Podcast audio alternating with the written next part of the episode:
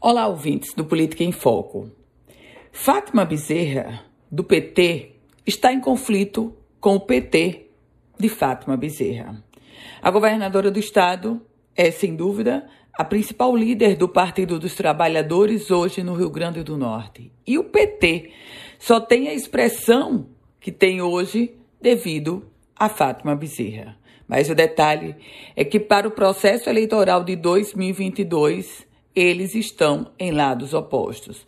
Fátima, do PT, tem uma opinião e um desejo diferente do PT de Fátima. Explico. A governadora Fátima Bezerra, do PT, deseja Carlos Eduardo Alves como seu candidato a senador da República neste ano. Sim, ela vai trazer o principal concorrente do processo eleitoral passado para estar ao lado dela como candidato a senador. Já o PT de Fátima Bezerra quer como candidato a senador Jean Paul Prats, o que era primeiro suplente da então senadora Fátima Bezerra e herdou o mandato de senador. É nesse contexto que os dois polos estão se digladiando silenciosamente.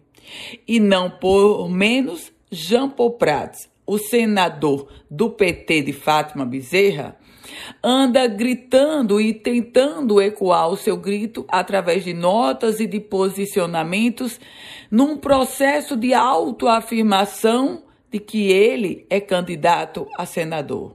Mas Jean Paul Prats precisa saber que não é o desejo pessoal que leva e que viabiliza uma candidatura. É articulação, é densidade de voto, é um processo bem longe que ele certamente não conhece porque nunca disputou um cargo titular.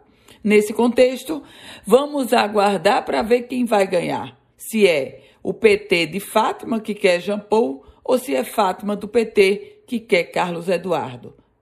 Detalhe: o processo eleitoral ainda não começou essa é uma disputa interna, naturalmente.